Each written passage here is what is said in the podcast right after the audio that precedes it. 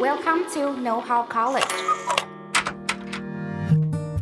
从梦想发芽聊到职业生涯，从专业角度聊到生活态度。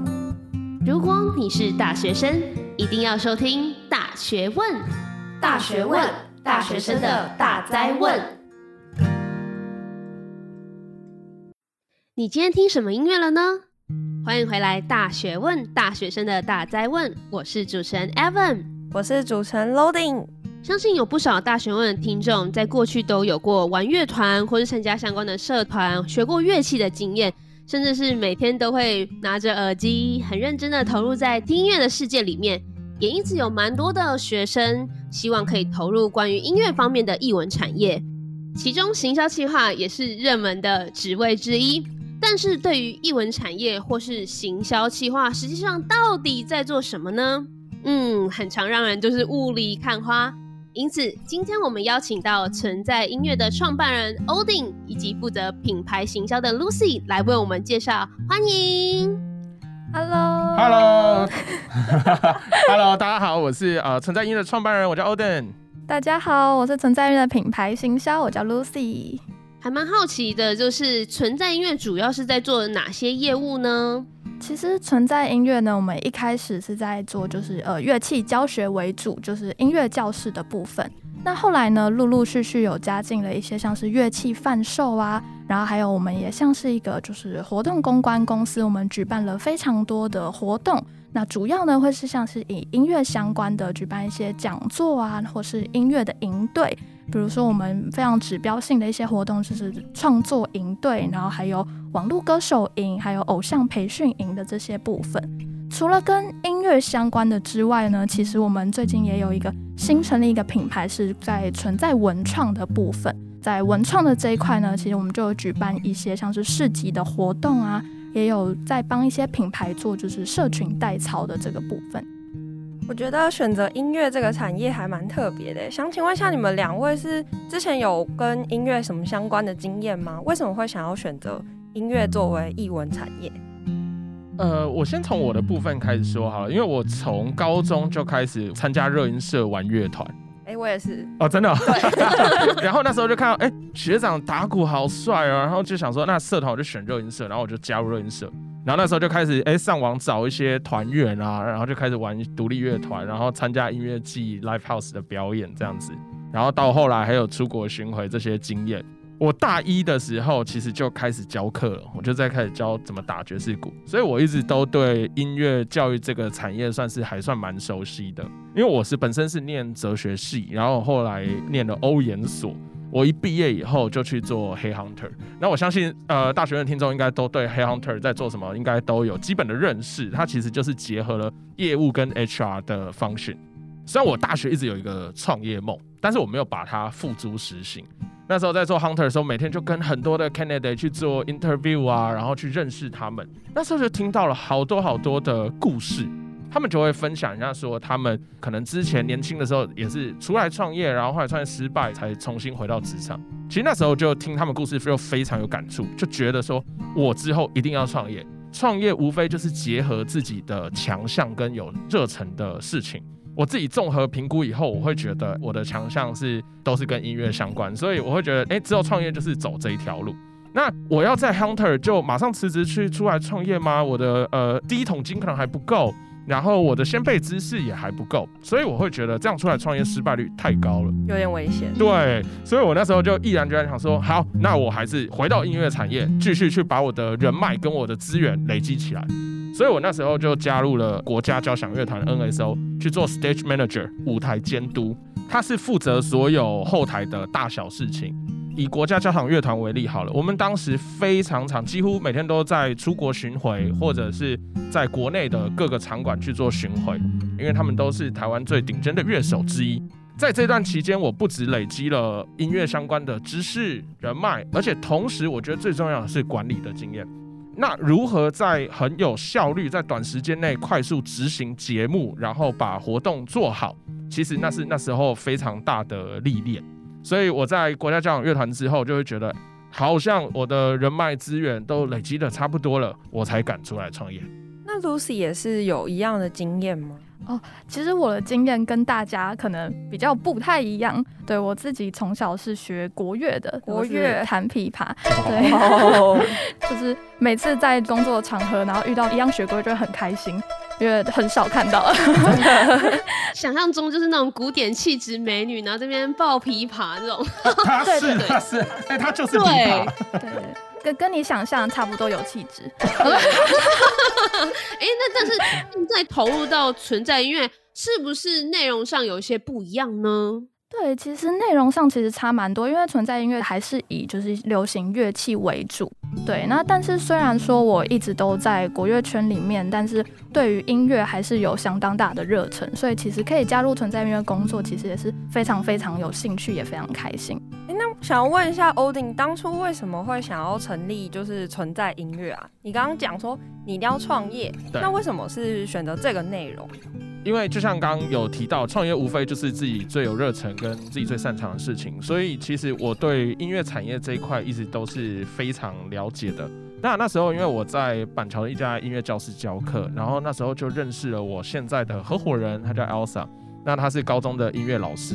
那我们两个其实。在筹备存在音乐的时候，其实花了非常久的时间，因为那时候我其实有另外一个正职嘛，就是在国家交响乐团，所以我都是用业余的时间去做筹备，不夸张哦，真的有一年到一年半的时间，做了很多的知识的累积，然后包括我们那时候看房子看到都快变房仲了，就是看很多的店面，然后就觉得，因为这是我们。第一次拿自己的第一桶金出来创业，所以其实压力非常大，一定要很谨慎。对，要么就是成功，要么就是失败。所以我们那时候非常谨慎。我们光是在挑选地点上，我们就花了非常多的时间。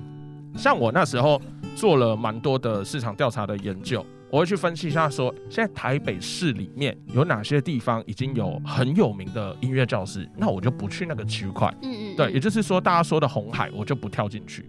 我那时候觉得，哎、信义区并没有一个非常指标性的音乐教育的品牌，所以我会觉得那时候我们就以信义区作为出发点。那讲到很多创业的部分，可能包括比如说在挑选地点上啊、人流啊，然后还有这个地点好不好到达、等等的种种因素，我们也都花了很多时间去做研究。那我还蛮好奇，因为像存在音乐这个品牌，其实我一直持续在强调，就是你们是信义区最有温度的 品牌，还蛮好奇怎么会想要把温度这个形容词套用在你们的这个品牌里面呢？这个跟我们过往其实，不管是我听到很多 user 的 feedback，还是我自己个人的经验，常常会发觉这些以上我讲到的场域，大部分大家联想到的都会是比较阳刚的形象。嗯嗯。好，他可能是男生店员，然后态度可能稍微没那么注重服务态度。我完全理解。对对对，所以其实就是。所以那时候，其实我想到的切入点比较不一样，我就会觉得，哎，台湾既然以服务业著称，我们为何不把最高品质的服务内容带给艺文产业的大家？所以那时候一开始就想说，我们要如何 stand out，在这么多的音乐教室啊，或是艺文品牌里面脱颖而出。我第一个想到的就是我们提供更优质的服务，包括像是比如说我们的所有 staff 伙伴。在跟师生做互动，在跟客人做互动的时候，我们都是非常有热忱，而且很有元气的跟大家打招呼。然后我们也会记得，原则上哦，不夸张，可能三四百个客人，我们几乎都叫得出名字。真的有点厉害。非常认，我非常认真讲这件，我们最引以为豪就是这件事情。而且我们会记得每个人的大大小小的美感。嗯，对，每个人一定有他自己消费习惯的美感，或者他在呃上课，老师也是。所以其实我们我们非常着重在服务这一块，这个还体现到很多其他地方哦，比如说最近疫情嘛，可能学生会请假什么的，可是很多教室可能就稍微法大于严格，对，他很严格，他就会说啊，那不好意思，可能就要扣你一个堂数这样子。对，那我们这边不会，我们这边一定会跟大家说，哎，你就好好休息，那有任何的费用产生，也都是我们去帮学生做吸收，那学生也会觉得就甘心呢。就是你们真的是有在关心我们，而不是只是想从我身上赚钱而已。对对，然后或者是老师临时有什么状况，我们都很能体谅。所以很多老师也会给我们 feedback 说，他在这么多地方教过课，但是他觉得最像家、最有温度的地方，其实是存在音乐。还体现到另外一块，是我们有在做乐器贩售嘛？这讲到这个就好笑，大家如果有去 Google 一下存在音乐的话，会发现上面有些评价真的很有趣。就是说老板人很好，乐器可以先带走，之后再结账之类的。对，大家想说，哎、欸，说啊，刚好身上差个什么五百块，然后想说啊，没关系，你就先带回去啊，有空再回来付钱就好，搞得很像面店这样子。对，所以其实，哎、欸，我们就是以人情味，然后我们也相信大家，给大家尊重，然后大家也会同样用很温暖的态度来回馈给我们。保持着这个信念，我们做最有温度的艺文品牌是对的事情。我觉得存在音乐听起来很像那种巷口的柑仔店，就是会给你赊账的。会不会这集播出之后，大家都来领吉他？哎、欸，排队领吉他？没有，但我相信存在音乐是，可能是除了我觉得是贩售之外，是不是想要变成是有点像是大家生活的伙伴？一想到音乐啊，想到很多层面都可以想要存在音乐。我不是只是一个据点而已，而是一个可以陪伴大家的一个角色，就是。我们希望大家要记得是存在音乐这个品牌，还有我们带给大家的服务内容，而不是一个据点的概念而已。这个才是长久经营的方针。我觉得听起来你们都对这个产业还蛮有热情的。对，所以想问说是什么让你们可以保有这份热忱呢？其实像因为我自己就刚刚说我的经历是就从小学习音乐嘛，所以其实在这个产业工作的时候，也会看到同样很多。刚开始初学音乐的，不管是小朋友啊，还是上班族，想要找一个休闲娱乐，对，你就会从在他们来店里的时候，你就会看到过往的自己，就是认真练习啊，然后想要学习一项东西，然后就是觉得音乐可以带来大家感动这样子，对，所以其实我觉得在音乐产业工作对我来说，其实是一个心灵层面的快乐哦，对，就是觉得可以看到一样跟自己有学习热忱的一个对象。那其实像对我来说的话，我觉得要能在这个产业啊，因为它毕竟不是大家传统的什么高大上的产业，然后或者是薪水很高的产业，所以其实你必须要保有非常非常高的热忱跟 high energy，你才有办法去维持这件事情。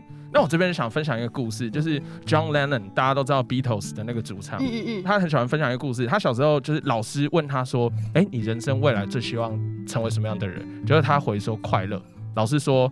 你这个答案是错的，就是这不是一个答案。那 John Lennon 说你不懂人生。哇，其实人要活得快乐，真的是最重要的一件事情，你才有办法对所有不管哪怕是职业上的事情、或职业上的事情，或是人生上的事情都是。所以我们才有办法带给客人这么多的 high energy，然后或是热忱的招呼他们，不然久了就会很像只是一个制式化的东西而已。所以我们是发自内心的带给大家活力。哦，哎、欸，我觉得还蛮认同的，就是真的有那种把自己的兴趣啊，然后变成工作，然后是很快乐在做这个工作的感觉。对对。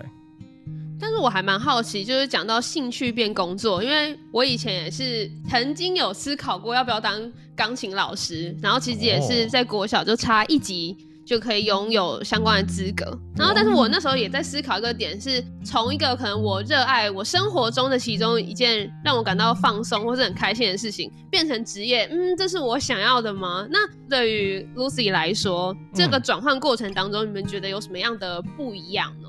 像我自己也是在就学的时候，其实也一直有这样子的纠结，就是会不会想要去念音乐系啊，然后把这个当成音乐班什么的都对。对，真的超纠结。我相信你应该也有。对。但我自己又思考起来，就会觉得说，当职业真的是一个非常大的压力的存在。如果有另外一份专长的话，也很好。所以后来就一直在就是普通高中、普通大学念书，到存在音乐实习之后，我发觉。对音乐这个产业还是相当有，就是很大的热忱这样子，所以后来就觉得，既然我不当乐手，不当音乐老师，那或许我可以当个行销企划啊，然后一样的在这个产业贡献自己一份心力，算是还是兴趣当职业，只是就是不是做可能传统的乐手啊、音乐老师的这个工作。哦，讲到了实习生这件事情，其实我还蛮好奇，存在音乐怎么会想说要来招募实习生呢？呃，我也想跟大家分享一下，其实实习生团队一直以来都是存在最核心的一个团队，而且算是最招牌指标性的团队。二零一七年我们刚创立的时候，其实只有我跟 Elsa 两个人而已。然后其实大概是从二零一七年的年尾哦，到二零一八年我们才开始实习生制度。那这跟我自己的背景息息相关啦，因为前面有提到我做过 HR Hunter 嘛，它就是有 HR 的招募的部分。后来我离开国家交响乐团以后，我进入外商银行去做了人资经理，我负责的领域是 LND，就是 Learning and Development 学习与发展的部门。所以在这一段时间的历练啊，我也觉得把这一块 HR 的特色带进来艺文产业的团队里面，其实有很不一样的火花。因为大家可以去 Google 搜寻存在音乐，或者是实习，其实我们一直都算在曝光度蛮高的地方。每次在招募的时候，也大概都有两百多份履历。那这实习生团队很不一样的地方在于，店面营运的部分是交由我们的营运伙伴的团队来做营运，负责的是所有跟存在音乐这个品牌相关的行销哦，或者是活动计划，都是由他们来完成。那这个团队很特别的地方是，他们就是非常年轻而且有活力的大学生们。我们从最小大一就有，然后最大到可能到研究生都有收这样子。像刚刚有提到我做 LND 嘛，学习发展，所以其实我们的实习生团队进来以后，我都会非常鼓励他们，这边是你的舞台，你就好好留下你引以为豪的作品集。然后我也会帮他们的履历去做调整跟修改，让他们在毕业以后其实有一个更好的跳板。刚有讲到实习生，其实主要的是关于行销或是社群经营的范畴。蛮好奇，就是存在音乐怎么会想说从音乐的本业跳到这个区块，也包含在你们的营运范畴？因为我们有一个非常强大的实习生团队嘛，那其实渐渐就会发现，哎，我们的社群行销做得还不错，然后呃，活动的规划其实也都很多元，然后也都做得蛮好的，所以就渐渐就会想说，哎，那是不是我们可以？多有个营运的方向这样子，所以才会想说把行销的这一块啊，然后包含创立文创啊，然后就是把市集活动跟行销代操的部分拉进我们就是营业项目之一这样子。那我想要问，就是如果我今天呢到存在音乐当行销实习生的话，我会大概有什么样的工作内容啊？行销计划的这个实习生，其实我们是比较采一个专案制。就是我们不会有一定要到公司要待多久的时间，对对对，其实我们都没有，就是固定有一个开会讨论的时间，彼此追踪一下进度。那内容的部分其实主要就分成像是活动企划，然后还有就是我们呃乐器音乐课程的贩售啊、社群行销这些。像活动企划部分，其实就像刚刚欧丁讲的，我们就是主打让实习生可以从零到一自己去发想。去执行他想要做的活动，再就是可能乐器啊、课程贩售的这一块，我们也是就是会去引导他们如何去行销可能店里面的一些课程啊，或是营队。那这些的不管是活动还是行销，其实都是有给实习生非常大的空间，可以让他们去做发想、去执行到最后，然后享受那个成果。刚刚有提到说实习生会负责活动企划，那可以跟我们的听众分享一下。有什么是你们最印象深刻的活动吗？我们最印象深刻的活动，其实就可以讲到我们的存在创作型，这个是一个我们非常指标性的活动。它其实就是一个创作的营队，我们是希望可以让初学的人，他可以了解说创作怎么样从零到一，可能中间会经过哪一些部分。所以，我们课程的设计啊，其实都会从前面的可能创作的发想，然后词曲创作。然后到中间可能编曲啊，然后最后会让他们有一个成果直接带回家，就是会有录音的课程，然后还有一个惩罚这样子。哎，听起来很好玩，我好想报名哦！欢迎，下一题是在真的吗？直接业配，第二次宣传，第二次宣传。在筹备这个整个创作营的过程，可以跟我们分享一下要怎么去准备一个这样的营队吗？其实一开始我们在想做创作营的时候，其实我们就有去观察到市场上现在已经有的一些创作营队。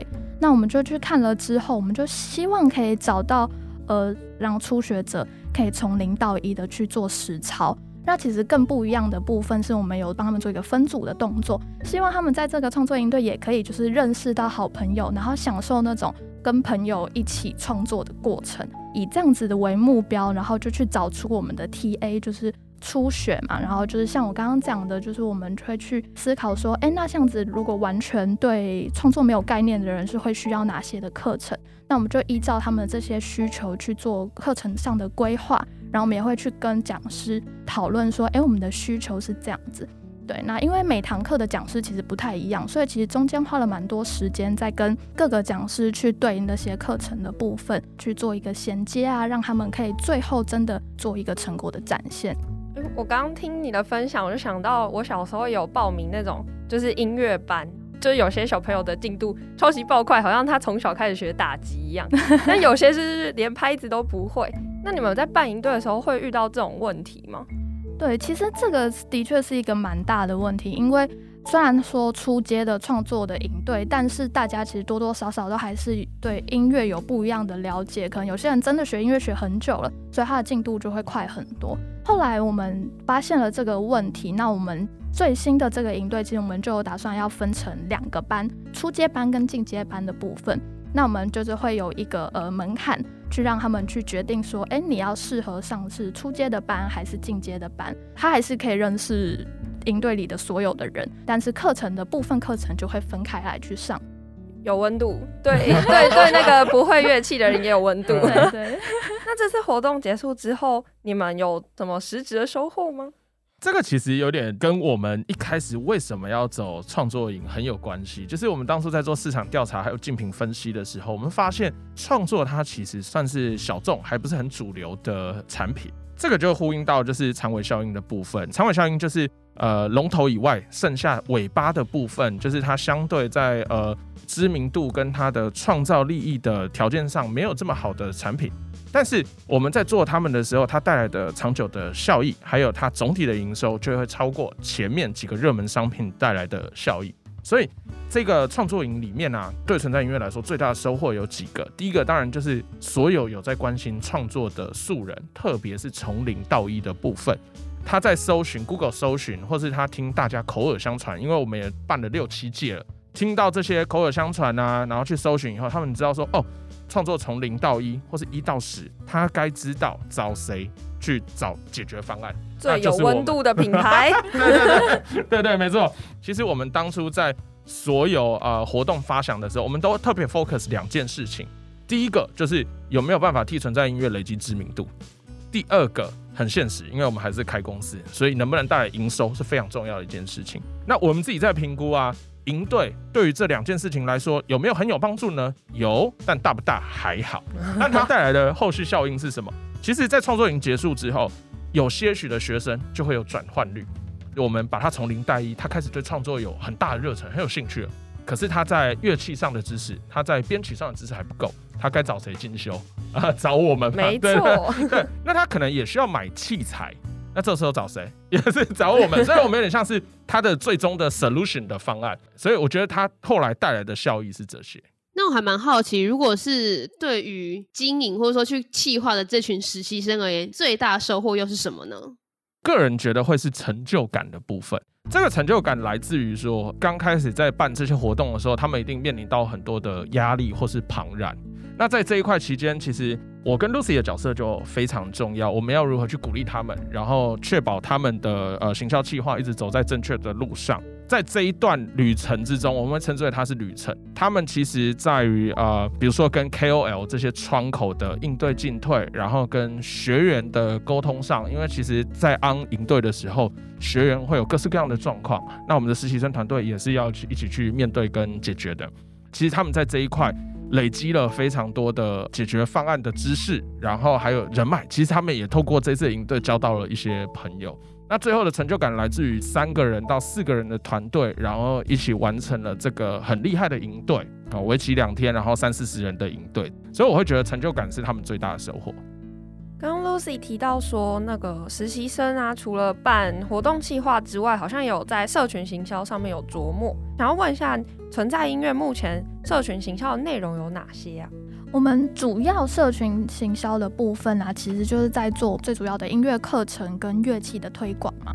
那除了这个之外，当然就是所有的活动，其实也都会透过社群行销的部分去做推广，这样子。那所以呢，像是刚刚提到的呃创作营队的部分，我们当初就有在想说，要怎么样的去吸引初学创作的这个 TA，那想了非常多点子，最后我们就想说，哎，创作营可能它是对吉他呢自弹自唱啊这些可能会是有一点兴趣的，那所以我们后来就做了一个贴文，主要在讲如何吉他自弹自唱，然后稍微去做创作这一块。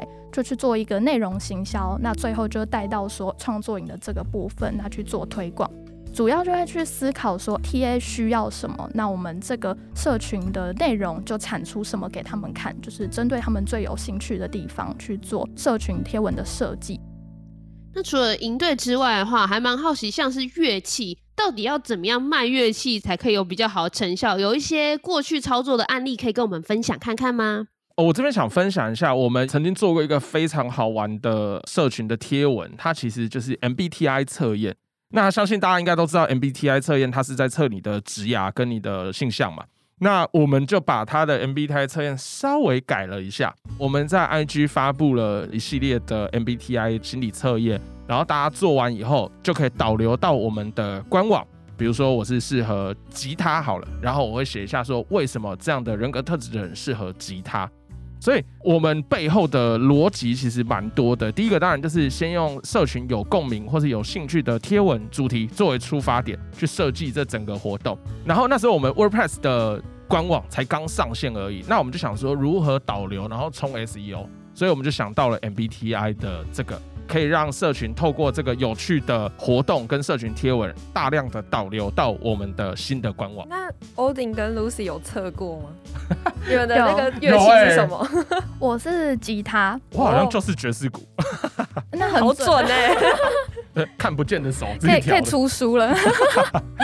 那这样的内容发想跟灵感，就应该说你们的贴文大部分的灵感来源都是从什么而来的？就是像我刚刚说的，我们都是实习生，会经过非常多次的讨论，然后最终产出一个成果。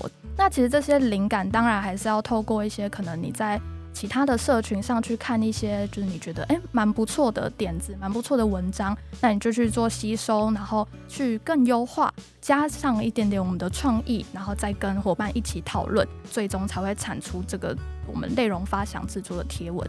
那有了一个好的灵感之后，但要如何呈现出来？嗯，我想这部分可能也还有存在它的一些困难点。那蛮好奇，实际上执行的部分，你们有遇到比较大的问题跟解决方式又是什么呢？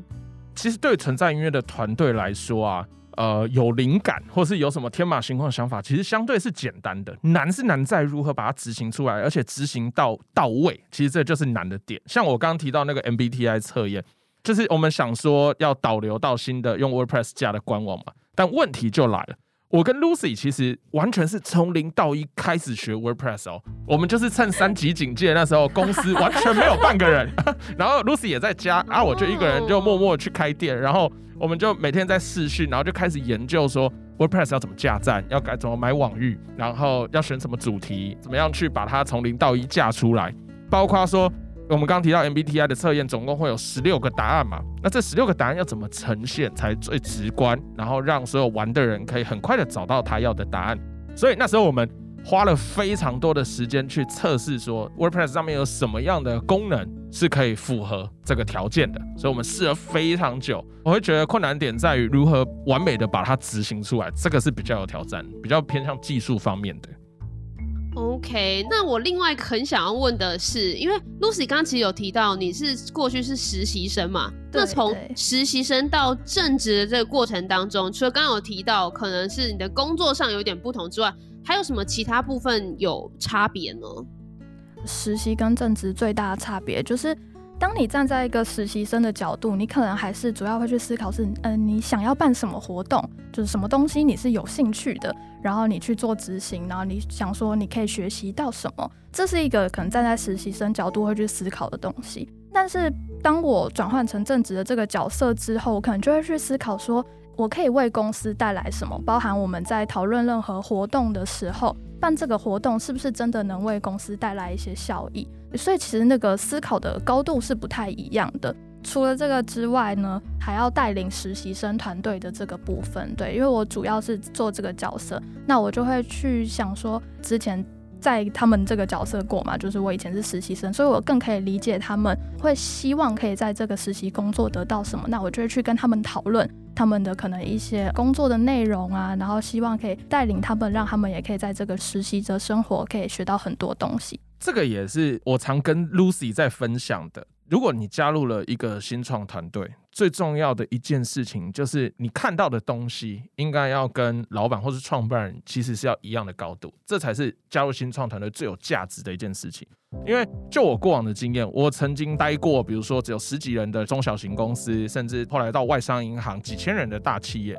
其实我会发现，在企业端你常做的事情是非常专精，但是你就是巨大齿轮里面的小小的一个螺丝钉。丝对，这个是大家最常讲的一件事情。那既然你选择了加入这么小的一个新创公司，你其实该练习的一件事情就是跟老板或是跟创办人保持一样的思维高度，这个才是最珍贵的地方。对，因为你做的事可能非常多，非常的杂，但是背后一定有它的原因。而不单单只是倒茶水啊，或是做一些没有没有价值的事情。应该是说要把那个心态当成说，对，既然我今天来到一个新创公司，它没有一个既定的模式或是固定的长相，何不有一种把自己当成老板的样子来看待自己的工作？对，是有点在像这样的心态。没错，没错。我其实之前也有一位职场的前辈，嗯、就是我之前也是在。就是大家都嗯讲得出来的某知名企业里面工作。好，他后来去了另外一间比较小型的公司，但他就直接变成是全台的总负责人。嗯、他那说他的有个心态就是，有些人可能会觉得小公司哎、欸、会不会比较没有挑战，或者事情你要变做很多杂物？没有，他说他就有一种把他就是现在在做的事情，好像在 own 自己的一个事业一样。嗯。嗯所以其实反而可以得到收获跟看到的东西，其实跟之前很不一样。对，没错。那我觉得或许这也是职务上的转换，其实还蛮重要的其中一点。是。那除了刚刚提到的思考的高度以外，针对这个行销企划职位，两位觉得还有需要具备什么样的能力吗？就是软实力啊、硬实力等等。软实力的部分，其实我想特别提一件事情，就是尤其你在做行销相关的工作的时候，接受新事物的速度跟 open mind 是非常非常重要的。我举一个例子，就是像我现在三十四岁，但其实我我还是会去看一下抖音啊，Wow. 或者 或者小红书之类的。虽然我们就是还是会开开抖音的玩笑，开开 TikTok 小红书的玩笑，但是。实际上，我们在做行销的工作，我必须还是要去拥抱新的科技、新的事物，然后同时去理解它为什么现在这么受社群的欢迎，为什么这么受到下一个世代的欢迎。我自己在操作 TikTok 跟抖音的时候，我发现确实它的流量红利是有的，它现在还有流量红利，因为像现在 FB 跟 IG 的演算法，它已经大幅下降自然触及了，所以你必须要靠大量的广告投放去弥补这一块。但是抖音刚好相反，它还有流量红利。所以变成是我，我只要轻轻松松上传一段影片，下对我的 hashtag，我其实就有还不错的流量，这个是差别。那像现在大家最流行的小红书，可能在我们的下下个世代人哈，大一大二的同学，就是小红书它红在哪里？其实他们就有跟我分享，其实就是以前我们比如说我们去搜寻一些完美咖啡厅好了，可能都是透过 Google Map 或是看一些部落格文章，但是他们现在只要一打开小红书，小红书的演算法就会很精准的推几个。很漂亮，但是相对没有这么红的咖啡厅给他们，他们就会把它储存起来，他们就知道下一次可以去这些地方玩。所以我觉得拥抱新事物的 open mind 是非常非常重要的。那第二个是，我觉得要持续学习，因为其实在，呃行销这一块啊，它其实日新月异的一直在做变化，包括刚一直提到的演算法，它演算法背后的逻辑其实一直在改变。因为这些公司它并不希望你可以这么精准的抓到它的演算法内容，因为这样子广告商可能就很清楚要怎么样投放才会获得最大的效益，所以它是一直在改变。那你要如何追上这个改变？这些新的变化、新带来新的改变、带来新的冲击，你必须要很快速的去学习。所以我会觉得保持学习是一个蛮重要的软实力。好，硬实力的部分呢，，Lucy 有蛮多想法的。硬实力的部分的话，就是还是希望基础的能力一定要有，像是呃文案力的部分，对，因为其实像社群这些都还是透过撰写文案去推广。写文案就有点像是文字的业务员嘛，你要如何就用写文案去把不管是产品卖出，或者是活动推销出去，对，这是一个非常重要的能力。除此之外，可能就像是比如广告投放啊，或者是你基本的一些呃设计的能力，因为现在大家都是图像的动物，对，就是看到好看的图片就是会多停留几秒，所以其实图像的设计一直都变得越来越重要。除了这些之外呢，还有像手机装置 APP 的使用也是非常重要的。为什么这么说呢？因为像是刚刚 Odin 讲的嘛，行销其实是一直需要非常的跟时间赛跑。所以其实你要如何用简单的一些 APP 去设计出一些就是有质感的贴文、有质感的短影片是非常重要的。简单来说就是呃杀鸡焉用牛刀嘛，不一定每个东西你都要去用 AI 去用 Premiere 完整的去把它做出来。但是你如果可以快速的就产出一个有质感的贴文短影片，这个能力也是相当重要。我补充一下，其实现在手机 APP 的功能非常强大，那甚至包括像网页版或是手机版的 Canva，其实也非常厉害。对，大家都有在用。大设计时代嘛，人人都可以是设计师，人人都可以剪得很好。对，因为其实像我们其实常常在拍一些线动的话，我们都会觉得你不可能再把那个十五秒的限动输出到电脑，然后用 Premiere 这边剪嘛，浪费时间。你用 InShot 真的很快，大概。三分钟、五分钟就可以剪出一个，哎、欸，至少质感有六十分的短影片，其实就很够用了。OK，那除了能力的培养之外，其实还蛮好奇，递出一份好的履历，应该也是蛮重要的一件事情。没错。那如果说是想要应征相关产业，就是音乐这部分的行销企划话，你们会觉得要什么样的方式或怎么样的履历会比较吸引你们呢？呃。在我看过这么多这么多的履历以后，其实我想跟大家分享是说，我们其实还是偶尔啦会收到一些自式的履历，比如说呃数字人力银行的履历。我觉得问题点并不出在数字银行自式履历的错，而是你有没有呃认真去看待。